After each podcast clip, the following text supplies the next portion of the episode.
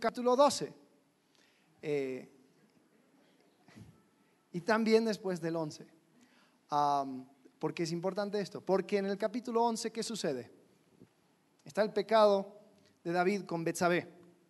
Ahí es la caída y como vimos, es donde, donde brota eh, el pecado, donde vamos dando, nos vamos dando cuenta de las mentiras que creyó, David, nos vamos dando cuenta de los permisos que se fue dando, nos vamos dando cuenta de, un montón de cosas que iba detrás de ese acto, donde él se aprovecha de una mujer y después mata a su esposo. Y vemos que hubo un periodo de silencio hasta que en el capítulo 12 llega el profeta Natán a hablar con David y le confronta acerca de su pecado. Y David, gracias a Dios, reconoce su error y se arrepiente. Y Natán dice, no morirás. Sin embargo, van a haber consecuencias.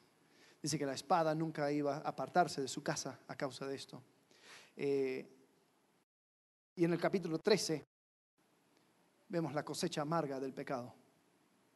Encontramos aquí la manera en que se va llevando a cabo estas consecuencias. Y sucede dentro del vínculo familiar. Hoy he llamado el mensaje conflicto con la entrega. Como estamos creciendo a través de conflictos, David ahora se encuentra con un conflicto con la entrega. Sí, vimos la semana pasada que mientras hay arrepentimiento, hay vida. Pero así como en cualquier circunstancia, si yo clavo un clavo en la pared y lo saco, muy bien, lo saqué, pero el hoyo queda. Aquí vemos las consecuencias del pecado de David. Y David, partiendo tanto de su pecado como también de un montón de otras cosas, parece ser un pésimo padre él realmente no se va a llevar el premio ni la taza de número uno, dad, eh, porque al parecer él no supo traer todo lo bueno que tenía en otras áreas a su familia. Parece que, que hizo compartimentos, como vimos en los talleres. Él no permitió que Dios tomara esa área de su familia. Es curioso, que David entendía completamente lo que significaba entregar su vida a Dios cuando se enfrenta con Goliat. Dice, bueno, no me importa mi vida, lo que yo voy a hacer es que yo voy a pelear porque quiero mostrar al mundo que hay Dios en Israel. Entonces se enfrenta con un gigante. Parece que él también había entregado su aspiración al reino a Dios, porque cuando estaba enfrentado con Saúl, él decía, yo no voy a tocar el ungido de Dios. Él no hizo nada para avanzar su propia ambición, sino que permitió que Dios actuara. Sin embargo, parece que hubo un área que él tenía con el puño cerrado y era su familia. Parece que su familia, esa área de su vida, nunca lo entregó a Dios. Y su actuar y su proceder fue a su propia, a, su manera. Ahora, no vamos a ser muy duros con David, tampoco es mi intención ser un psicoanálisis de David, pero entendamos también cuál era su eh, trasfondo familiar. ¿Se acuerdan? Cuando David fue ungido, ¿cómo sucedió? su papá Isaí presentó a todos los hermanos menos a David. Ay, sí, cierto, tengo un hijo más.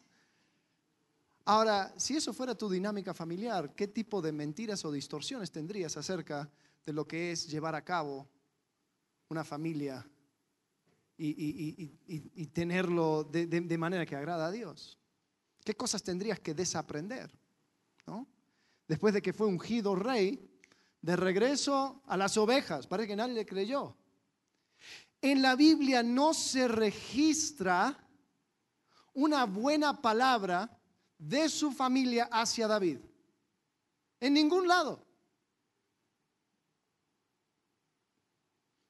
Entonces tal vez David estaba compensando.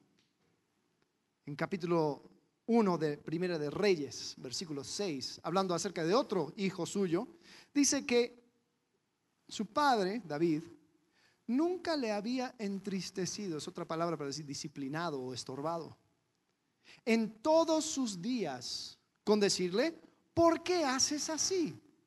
O sea, nunca David le para y dice, a ver, a ver, a ver, hijo, ven, eso no está bien.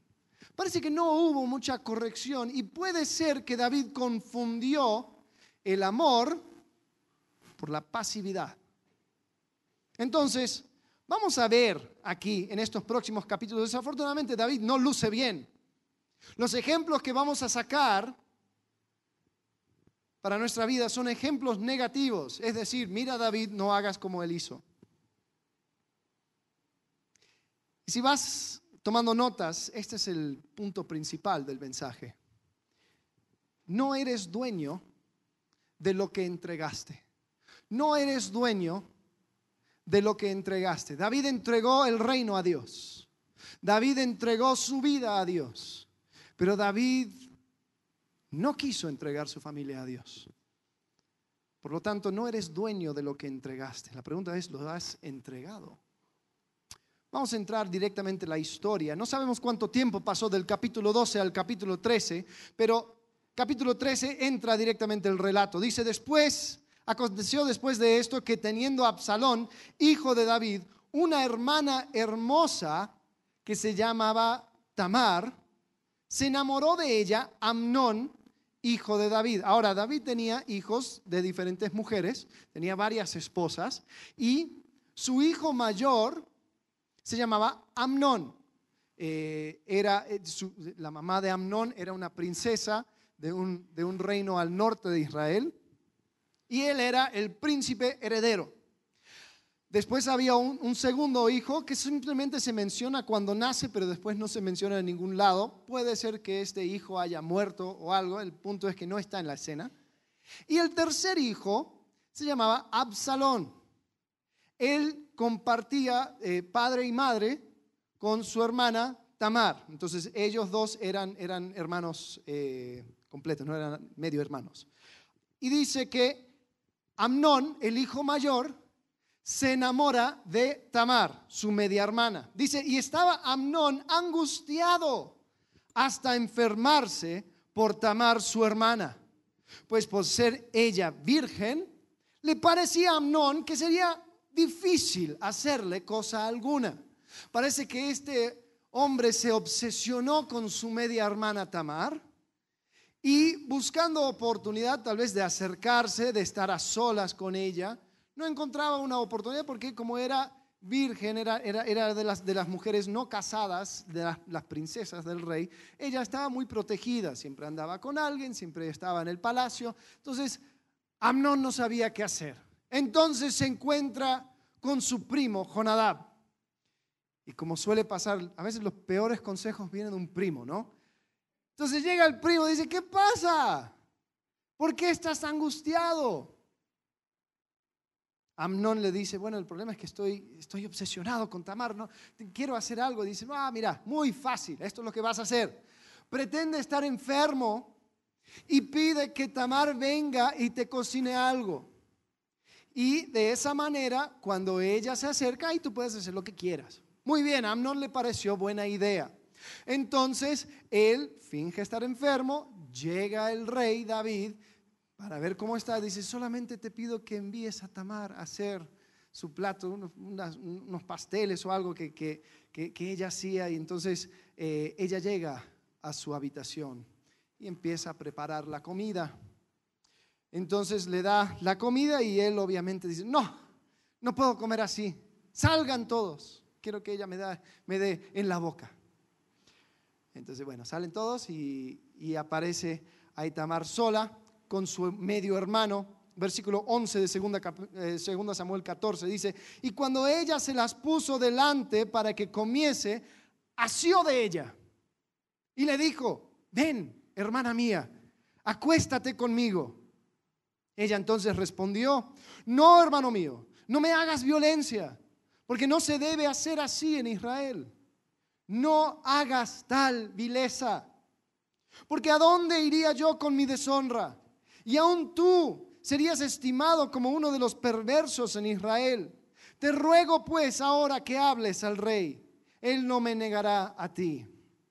Estas son las mismas palabras que eh, dice la esposa de Potifar a José. Ven, acuéstate conmigo. José en ese momento alcanzó a escaparse. Pero en el versículo 14 dice, mas él no oyó, sino que pudiendo más que ella, la forzó y se acostó con ella. Luego la aborreció Amnón. Interesante este detalle. Mira lo que dice el versículo 15. Luego la aborreció Amnón, que está obsesionado con ello. Ahora la aborrece. Con tan gran aborrecimiento que el odio con que la aborreció fue mayor que el amor con que la había amado. Y le dijo a Amnón, levántate y vete. Entonces él la echa. Ahora, lo interesante de esto es que también esta actitud revela la verdad de su supuesto amor.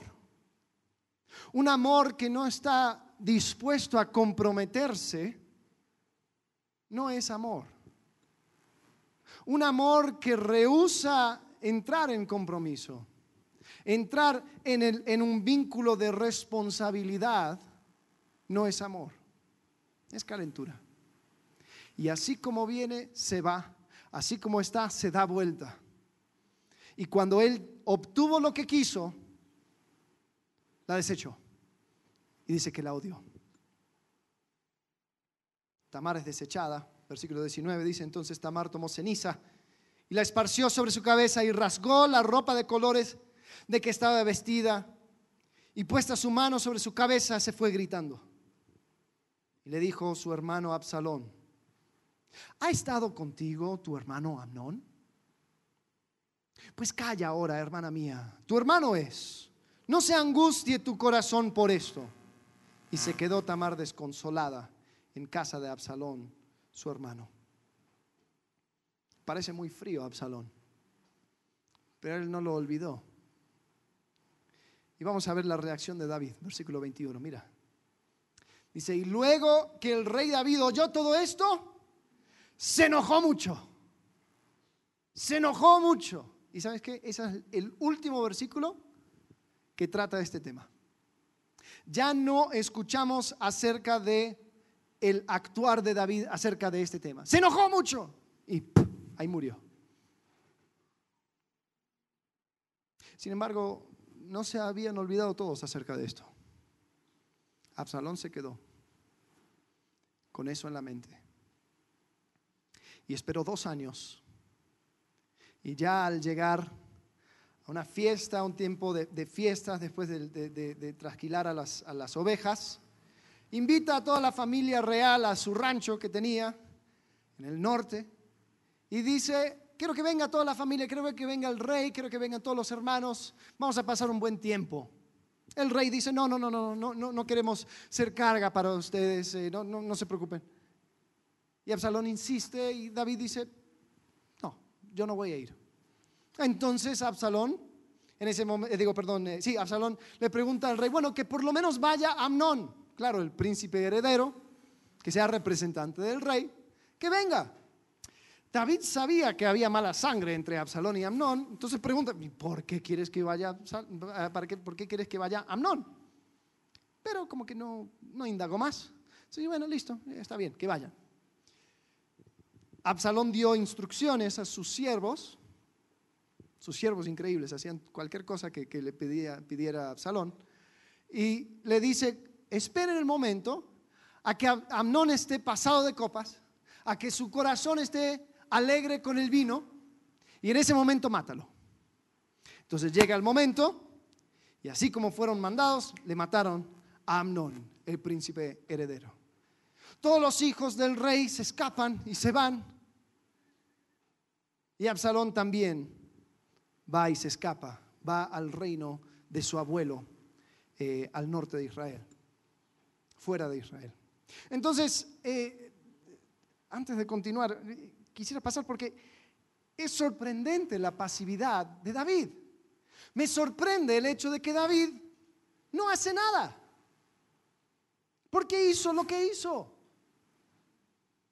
Ahora quiero ampliar la pregunta. ¿Por qué hacemos nosotros lo que hacemos? O sea, ¿cuáles son las motivaciones detrás de, de nuestras decisiones? Cada uno de nosotros. Cada uno de nosotros tenemos motivaciones que van siendo de influencia en nuestras decisiones. Y yo creo que David estaba siendo motivado por lo que yo llamo la trifecta de malas decisiones. Orgullo, culpa y temor. David estaba siendo influenciado por orgullo, por culpa y temor. Claro, al no entregar su familia a Dios, haciendo todo a su parecer, todo lo pasaba por ese filtro. Ahora, estas, estas cosas van influenciando nuestras decisiones. Cuando hay orgullo, culpa y temor, sabes que una mala decisión está cerca. Ahora, ¿cómo combatimos estas cosas? Bueno, sabes, años después, un profeta llamado Miqueas eh, resume lo que Dios quiere de nosotros. Tal vez conoces este versículo.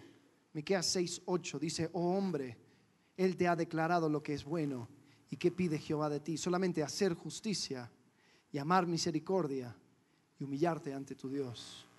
Sabes, estas son las cosas que van combatiendo al, orgullo, al temor y a la culpa. Ahora, vamos a hablar primero acerca de la culpa de David. ¿Cuál era el pecado de sus hijos? Bueno, su hijo mayor aprovechó sexualmente de una mujer. Luego, su otro hijo asesinó a otro hombre. Ahora, eso suena muy similar a algo que, sucede en capítulo 11, ¿no?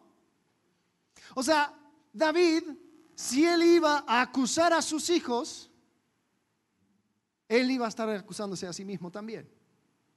¿Te das cuenta? Y yo creo que David estaba infectado de culpa.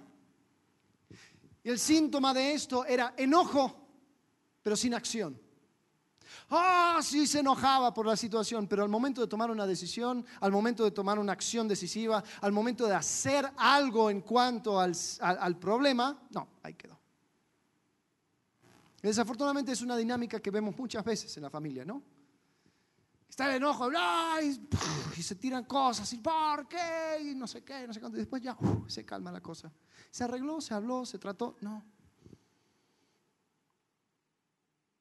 El problema con David es que aunque él tenía un sentimiento de culpa, eso no le excusaba de cumplir su responsabilidad. Su responsabilidad como rey y como padre era de corregir e instruir a su familia. El violador debía morir. Ahora, se escucha mucho esta frase. Ay, pero ¿cómo le voy a decir tal o cual cosa si yo hago lo mismo? ¿Cómo voy a decirle esto si yo antes hacía exactamente eso? ¿No? O tal vez ha escuchado lo inverso, ¿no? Ay, tú, ¿qué me vas a decir si tú haces así? Eh, encontramos que esto es una excusa muy frecuente, especialmente en el ámbito familiar, para provocar el sentimiento de culpa o para frenarme a cumplir con mi responsabilidad. El problema con esa manera de pensar es esto. Tu autoridad como padre, como madre, como, cónyuge, esposo, esposa, aún como hermano en Cristo, ¿no? hablando acerca de amigos y, donde, en quien puedo dar un consejo. Esa autoridad no proviene de ti. Eso viene de Dios quien te lo, quien te lo dio para que lo llevaras a cabo. Ahora, ¿te imaginas si nosotros tuviéramos que pararnos sobre nuestra, nuestro propio ejemplo para poder decir cosa alguna? Estaríamos todos con la boca callada. Estaríamos todos sin autoridad para hablar. Gracias a Dios, que no tiene que ver con eso. No tiene que ver con nuestro buen ejemplo que nos da entonces la posibilidad de hablar.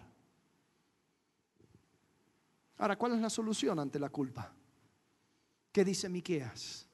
Una de las cosas, habla Miqueas de tres cosas, pero una cosa que, que menciona es amar misericordia. Amar misericordia. Y yo creo que esto tiene que ver con recordar y tener muy presente la misericordia que Dios ha mostrado sobre otros, pero especialmente sobre ti. Porque ¿qué había sucedido con David? David se arrepintió, ¿no? David, aunque sí habían consecuencias, se había humillado delante de Dios, había pedido perdón y Dios se lo, se lo dio. Dios aplicó misericordia con David.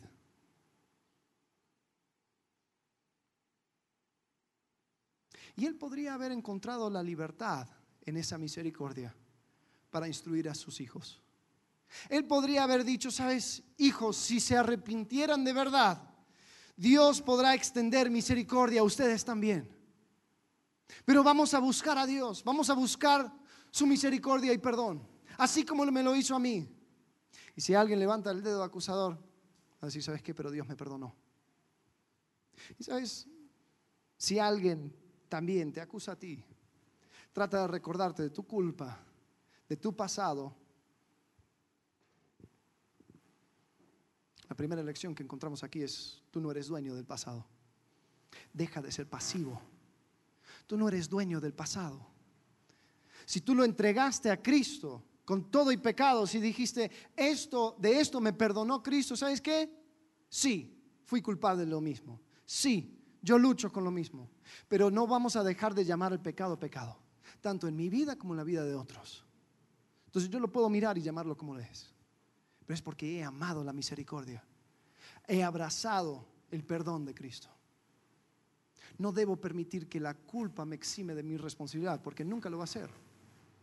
Tu pasado no borra la responsabilidad que tienes ante otros. Tal vez tú sientes que tu pasado o en tu presente te quita la autoridad para cumplir tu responsabilidad como padre, como cónyuge, como amigo, amiga.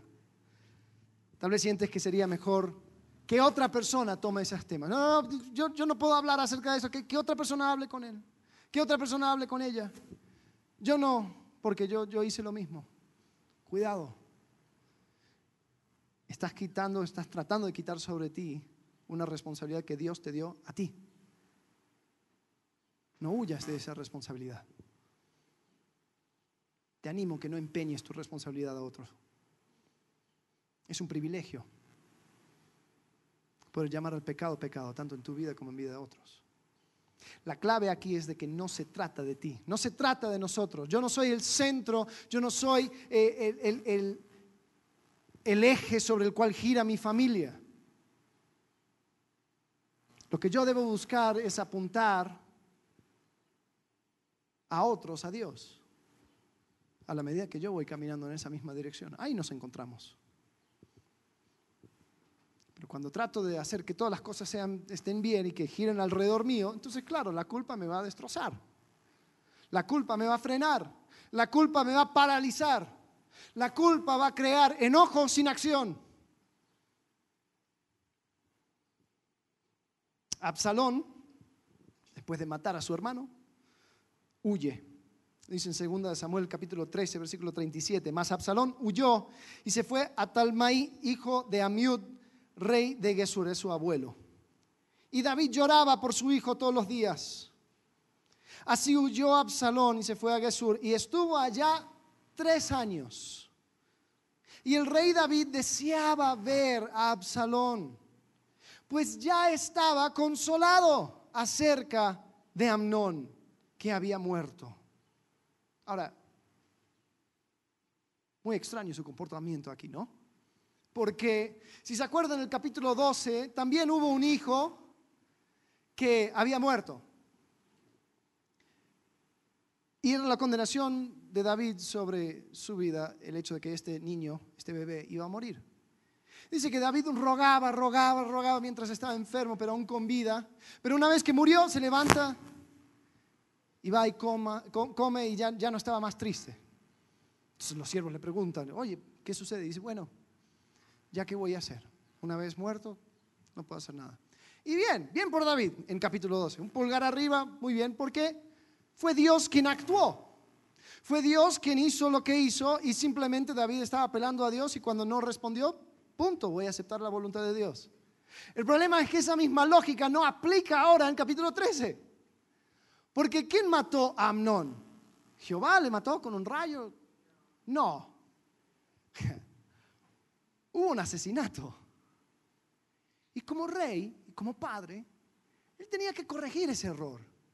No, se podía dar el lujo de consolarse acerca de la muerte de su hijo ya, ya. Bueno, ahora voy a llorar todos los días para que regrese a Absalón. No. David aquí estaba bien equivocado. Pero bueno, Joab, el sobrino de David y el, general de su ejército, sabía que David estaba mal. Entonces arma un plan para hacer que regrese a Absalón. Entonces, él busca una mujer eh, que pudiera actuar, que se vistiera con ropa de luto y que se ponga enfrente del rey y que le diga, que le, que le cuente un cuento. Esto muy parecido a la confrontación de David, ¿no? Eh, con Jonatán. Pero con esta mujer, ella le cuenta, dice, oye, yo tenía dos hijos, esta mujer decía. Dice, y estaban en el campo y pelearon, y como no hubo quien les, les separara, uno mató al otro. ¿Ok? Dice, pero ahora la familia de mi primer hijo está demandando la sangre del hijo asesino. Paréntesis, todo esto era dentro del cuadro de la ley. Si tú lees Levítico, Deuteronomio, esto era el proceder. Un asesino eh, estaba expuesto a, la retribución de la familia de, la persona que, fue, que fue matado. Pero esta mujer dice, el problema es que si ellos entonces matan a mi hijo asesino, yo me quedo sin herencia, yo me quedo sin hijos. Entonces te ruego, oh rey, que tú permitas que mi hijo viva, que los que buscan su vida no le hagan nada. Ahora, al comienzo el rey no estaba, el rey David no estaba muy convencido. Decía, bueno, vete y después te digo cómo voy a decidir. Pero ella va forzando el tema, no, pero, pero que sea sobre mí la, culpa, que, que, que, yo, me, yo me voy a encargar, solamente dime, rey, como que, como que le convenció. Dice, bueno, está bien, juro que no va a suceder nada a tu hijo, que él va a poder volver. Entonces, así como Natán hizo con David, esta mujer también le da vuelta a la tortilla, dice, bueno, rey, también quisiera preguntarte, ¿esto no es el mismo caso con tu hijo? Y le empieza a contar, dice, bueno, nosotros como el pueblo somos como una, como una madre. Y tú has exiliado a, nuestro hijo. Y si tú aplicas la justicia con él y le matas, entonces nosotros no vamos a quedar, eh, no, nos vamos a quedar sin herencia. Nos vamos a quedar sin Absalón. Dice entonces, ¿por qué no perdones a tu hijo? ¿Por qué no muestras la misericordia de Dios con tu hijo? ¿Por qué eh, no, no, hagas eso? Ya, ya ves, el carácter de Dios es que Él perdona y no, no desea que ninguno quede lejos. Entonces David ahí algo huele y dice, espérate, te voy a hacer una pregunta. El versículo 19 de 2 Samuel 14, el rey David le hace una pregunta a esta mujer. Dice, ¿no anda la mano de Joab contigo en todas estas cosas? La mujer respondió y dijo, vive tu alma, rey señor mío, que no hay que apartarse a, derecha ni a izquierda de todo lo que mi señor el rey ha hablado, porque tu siervo Joab, el que me mandó, y él puso en boca de tu sierva todas estas palabras para mudar el aspecto de las cosas. Joab, tu siervo, ha hecho esto. Ah, pero mira, mira cómo empalaga sus palabras. Dice, pero mi Señor es sabio conforme a la sabiduría de un ángel de Dios para conocer lo que hay en la tierra. Dice, pero David, tú eres tan sabio, tú sabes todo. Entonces el rey dijo a Joab, parece que estaba ahí, he aquí, yo hago esto. Ve y haz volver al joven Absalón. Ah. David finalmente toma la decisión de hacerle volver, hacerle regresar a Israel. Eh, y como te dije, había muchos paralelos con esta, escena y la escena con Natán. Así como Natán, esta mujer le cuenta una historia, así como Natán, esta mujer eh, eh, lo aplica a él. Pero a diferencia de Natán, esta mujer no apela a la justicia de Dios, sino que le halaga y le hace a David el centro de todo para que él creciera en su orgullo y tomara una decisión que no le correspondía. David no estaba para ir por encima de la ley. Sin embargo, esta mujer y Joab lo lograron. Y David cede, no cede al arrepentimiento, no como, como hizo con Natán, sino que cede a su propio deseo. Él ya quería regresar a Absalón, pero necesitaba una excusa para hacerlo. Y esta mujer le dio la perfecta excusa. Ay, es que el pueblo, el pueblo me lo pide. ¿Qué voy a hacer? El pueblo le ama a Absalón tanto. Vamos, ven, Absalón. Entonces ahí encontramos la segunda lección. Si el primero es que no eres dueño del pasado, esta es la segunda lección, no eres dueño del presente. Deja de pensar en ti. Deja de pensar que tú eres el centro de todo esto. David al comienzo fue motivado por culpa. Creo que en esta decisión fue motivado por el orgullo. Si tú lees el pasaje, tú vas a ver cómo todo lo hizo a su propio criterio. Dice aquí que David deseaba ver a Absalón, que David lloraba todos los días, que David ya estaba consolado acerca de lo de Amnón. A ver, la pregunta es, ¿y qué importa? No hay justicia que se tiene que hacer. ¿Y saben lo que buscaba David? David buscaba paz sin corrección. Al comienzo había enojo sin acción. Aquí busca paz sin corrección. Parece que David odiaba la confrontación, especialmente con su familia. Por lo tanto, quería que todos se olvidaran de la situación, para que todo esté feliz como antes, ¿no? Ya déjalo, ya regresa, Absalón, ya yo estoy bien. Ahora, el problema es que con la violación de Tamar no le funcionó muy bien. Hubieron dos años de paz, pero Absalón después le mata a Amnón. ¿Cómo piensa David que le va a ir esta vez? ¿Cómo cree David que, que va a ser el proceder cuando busca paz sin corrección? Ahora, para que haya paz tiene que haber corrección. Ahora, esto desafortunadamente es la, dinámica familiar muy común. ¿no? Entonces, hay, un problema que causa una fisura, causa un, quiebre en la, dinámica familiar, que, no, que tú hiciste esto, que tú hiciste lo otro, y ahora se enojan todos y, se, se, lanza platos y comida en las paredes y palabras por aquí, palabras por allá, y arde Troya, ¿no? Y luego hay una separación, puede ser una separación física, puede ser una separación emocional, pero hay una separación. Pasa un día, pasan dos días, pasa una semana, tal vez pasa un mes, y ya como que ya nos vamos tranquilizando, ¿no? Ya se van calmando las aguas. ¿Y qué quiero yo?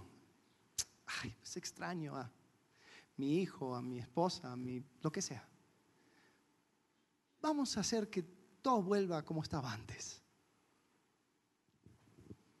El problema es que paz sin corrección no es paz.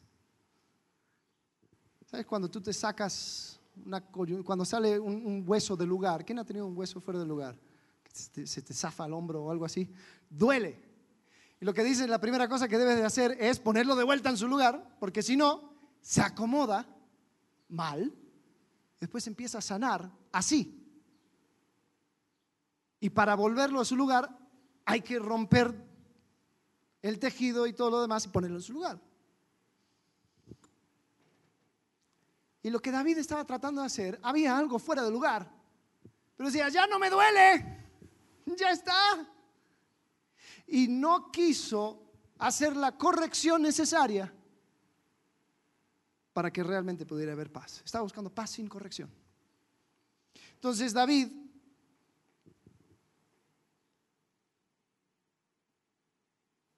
estaba actuando con orgullo.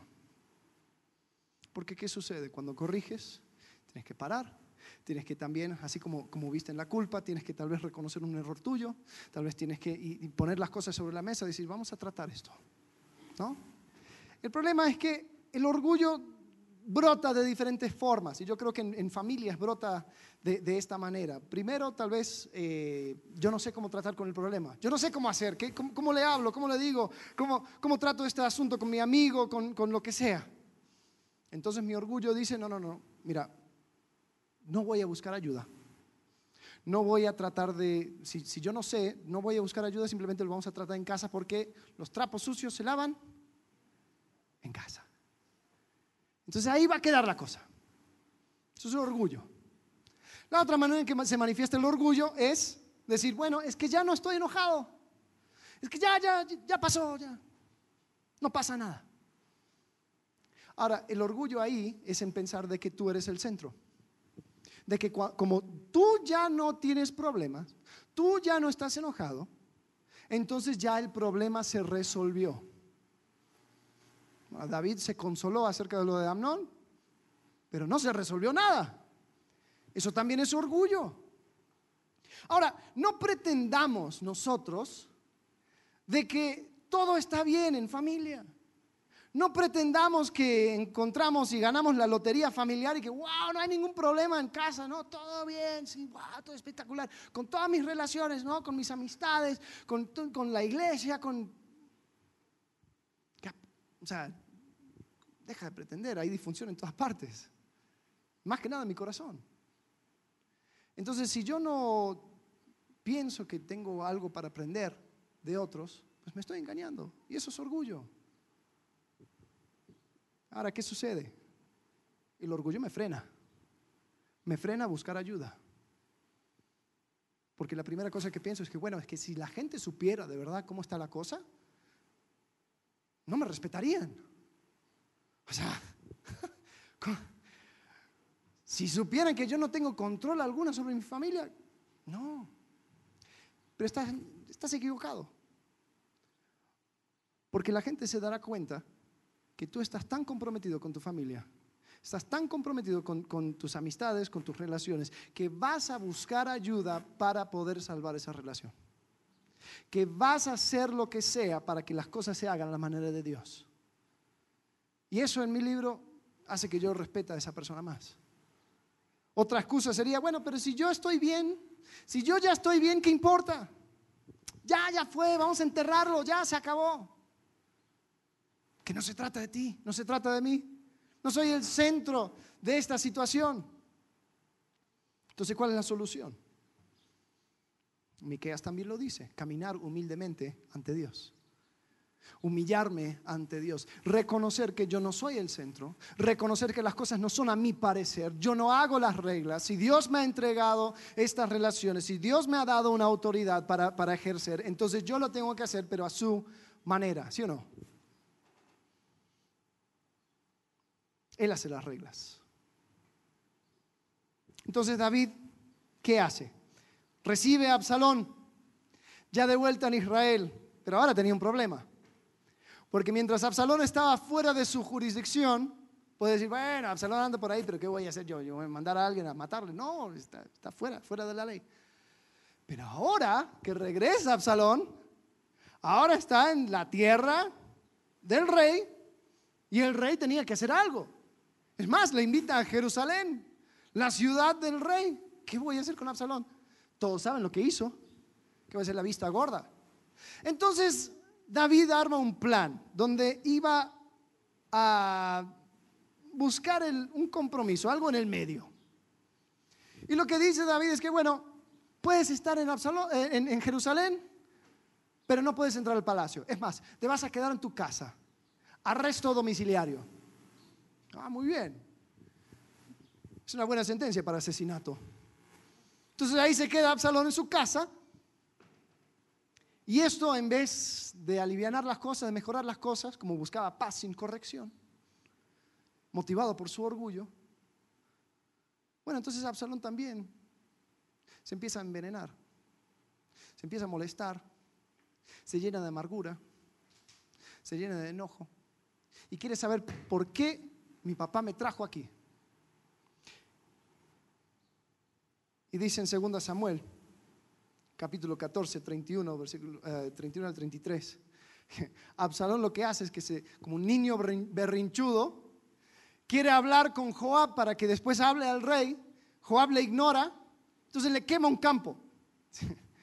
un campo de Joab, le quema, se, lo quema. Entonces ahí eso sí agarró la atención de Joab. Entonces llega Joab y dice, ¿por qué han prendido fuego tus siervos a mi campo? Y Absalón respondió a Joab, he aquí, yo he enviado por ti. Mira, mira la, la, la necedad de este niño. Yo he enviado por ti, diciendo que vinieses acá, con el fin de enviarte al rey para decirle, ¿para qué vine de Jesús? Mejor me fuera estar aún allá. Vea yo ahora el rostro del rey, es decir, yo le voy a ver ya.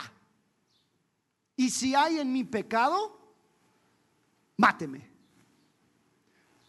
No se estaba arrepintiendo, no estaba diciendo, bueno, es que yo he, yo he hecho lo malo delante de Dios, entonces, eh, no, dice, yo no creo que hice mal.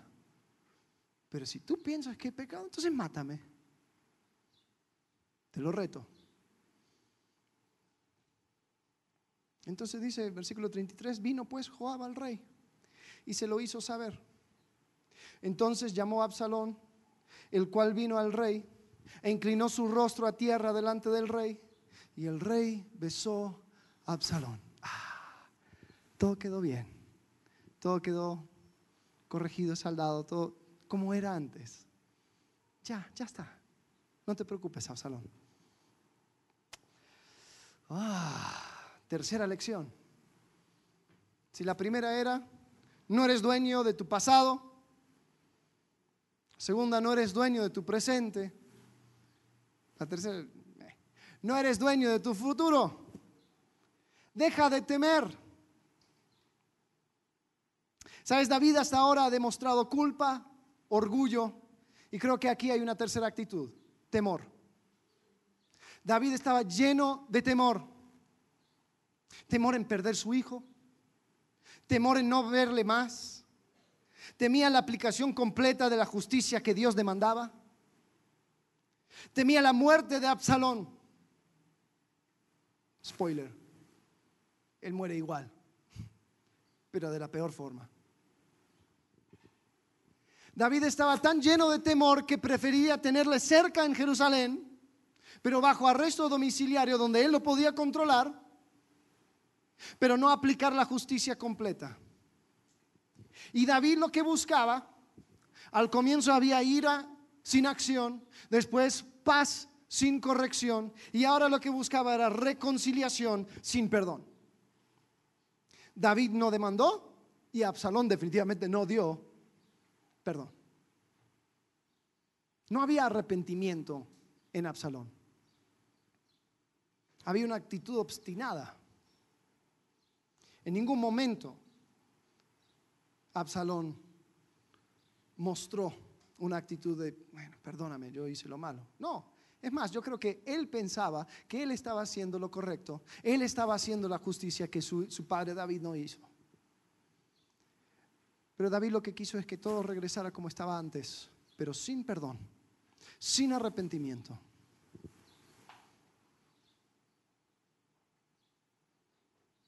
Y desafortunadamente esto es muy común en la dinámica familiar. ¿Cuántas veces un hijo rebelde regresa al hogar de sus padres para comer su comida, gastar su dinero y dormir bajo su techo sin tener que pasar por la pena de confesar su pecado. Tal vez tú eres uno de esos hijos. Hay que arrepentirse. ¿Cuántos padres piensan que están mostrando misericordia a sus hijos cuando en realidad están alargando su rebeldía? Quizás Dios está queriendo disciplinar al hijo, corregirle y guiarle a algo mejor. Pero los padres le acobijan y crean así un ambiente perfecto para que crezca la, la gangrena de su pecado. Tal vez tú eres uno de esos padres. Y lo curioso es que cuando, sí, hay un deseo reconciliación, hay un deseo porque, para que las cosas estén bien de vuelta. Pero Dios también quiere hacer una obra en la persona. Y lo que requiere es arrepentimiento. Cuando eso no existe, ¿Sabes? Exactamente lo inverso sucede. Absalón, en vez de estar agradecido por su padre, en vez de, reconocer de que, bueno, sí me hizo misericordia, yo, lo que merecía era, era la muerte, crea esta, esta dinámica en él, una amargura y un sentido de victimización. Y es a veces hasta, no, no voy a decir que es chistoso, pero, pero sí es irónico. A veces encontrar, especialmente con, con los chicos de, tal vez que, sus familias vienen de una, una, una clase socioeconómica un poco más alto, ves a los niños andando en el Audi de Paps, ¿no? Con el celular que le compró su papá, con la playera que cuesta más de lo que debería costar, que se lo compró su papá, y anda pasando diciendo, no, es que yo odio a mi papá, es que nunca me toma en cuenta, es que cómo le odio. Espérate. Eh, o sea, si quieres el derecho de hablar así, pues entrega todo lo que te dio tu papá y de ahí anda por la calle maldiciendo. Pero yo creo que eso sucede porque tal vez los padres desean tanto una reconciliación y una relación, pero no están dispuestos a poner en medio el arrepentimiento. Es decir, hijo, te amo, pero hasta que esto no se arregla no puede haber comunión entre nosotros.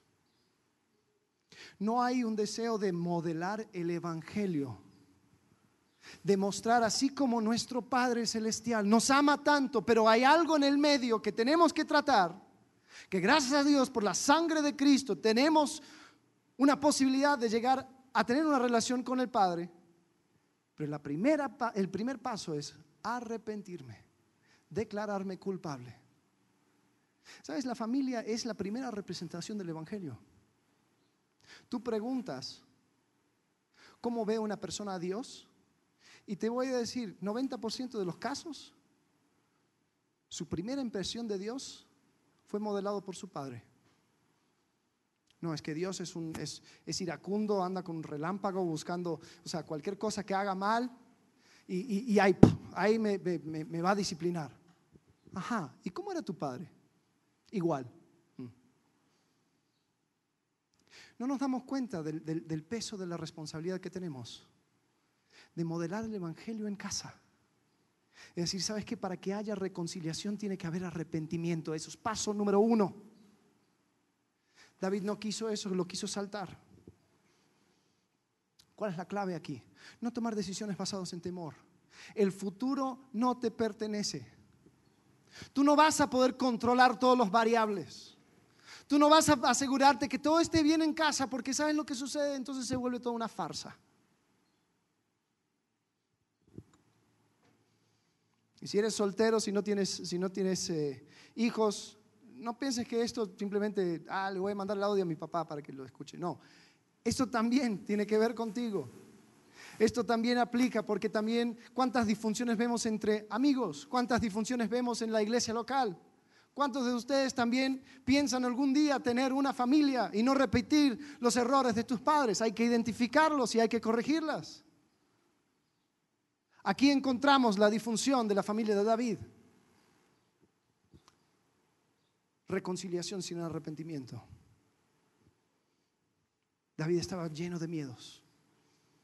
¿Cómo me hubiera encantado haber leído otra forma de reconciliación? Tal vez una conversación con Absalón y su, y su padre. Me hubiera encantado leer algo así. Que David llegara a él y diga, Absalón, perdóname. Amnón lastimó profundamente a tu hermana y yo no hice nada. Eso fue pecado. Me sentía culpable de mis propios errores, solo quería que desapareciera el problema. Absalón, ¿me perdonas? Tal vez lo ideal sería que Absalón respondiera, papá, perdóname. Tomé la justicia por mis propias manos. Estaba tan enojado contigo y con Amnón que le maté. No fue la manera. Perdóname. Te perdono, hijo. Ahora vamos a buscar a Dios. Y vamos a esperar que Él muestre misericordia contigo, así como tuvo conmigo. Hijo, te amo. pero vamos a hacer las cosas a su manera, a la manera de Dios. No sucedió. David quería reconciliación express y así lo obtuvo. Y deja la puerta abierta para el desastre que iba a suceder en los próximos capítulos. Culpa, orgullo y temor. Cada vez que tomes una decisión basada en esas actitudes, hay una mala decisión por frente, por delante. El que brilla por su ausencia en estos capítulos es Dios. No se menciona en ningún momento. David no recordó la misericordia de Dios, que le, que le, hubiera dado la confianza para hablar decisivamente en contra del pecado. Se enfrascó entonces en culpa. David no buscó ayuda ni trató de corregir a sus hijos.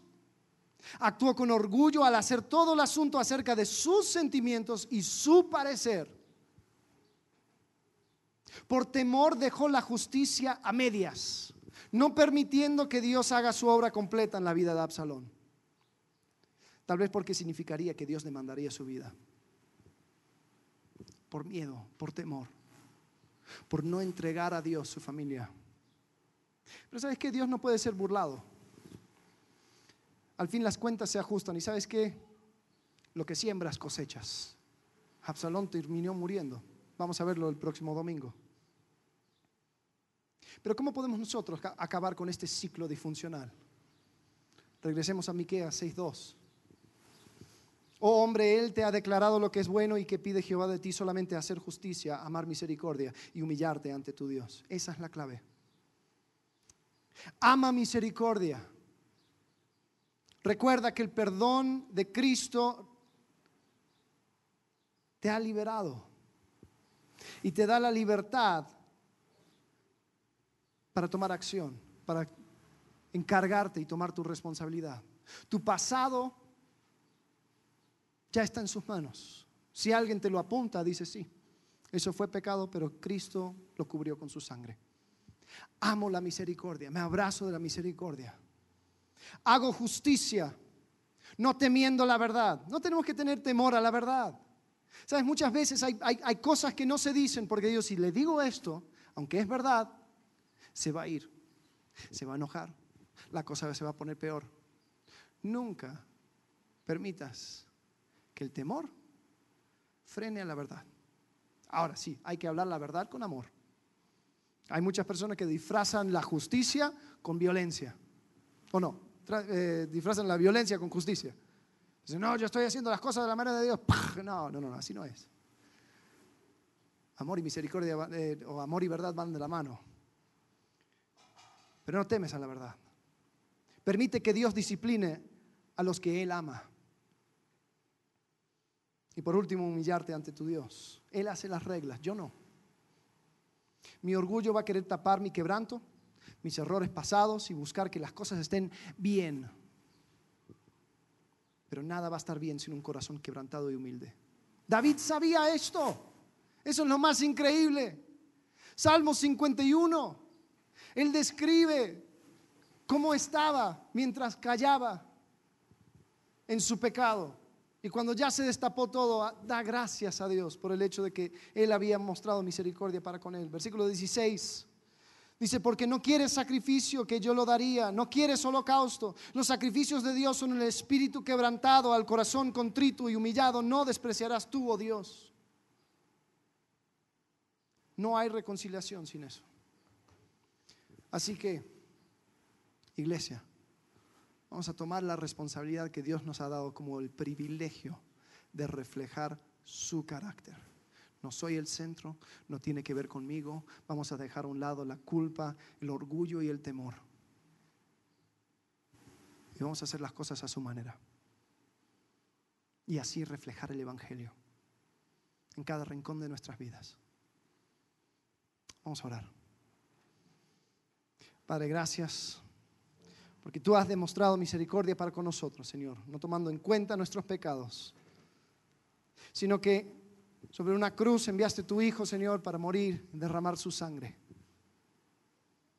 Y Señor, al aceptar ese regalo, podemos tener la libertad para vivir a tu manera. Señor, te pido que nos ayudes a quitar de en medio esas actitudes de temor, orgullo y culpa. Ayúdanos, Señor, a vivir como tú has establecido, siendo obedientes a tu mandato. Permite que las buenas noticias de tu Hijo puedan ser reflejado en nuestra manera de vivir y podamos mostrar a todos que hay un Cristo que salva, que libera, que da esperanza. Un Cristo que sana relaciones, que arregla el quebranto. Señor, y nos permite vivir la vida por el cual fuimos creados. Te agradecemos en el nombre de Cristo Jesús. Amén.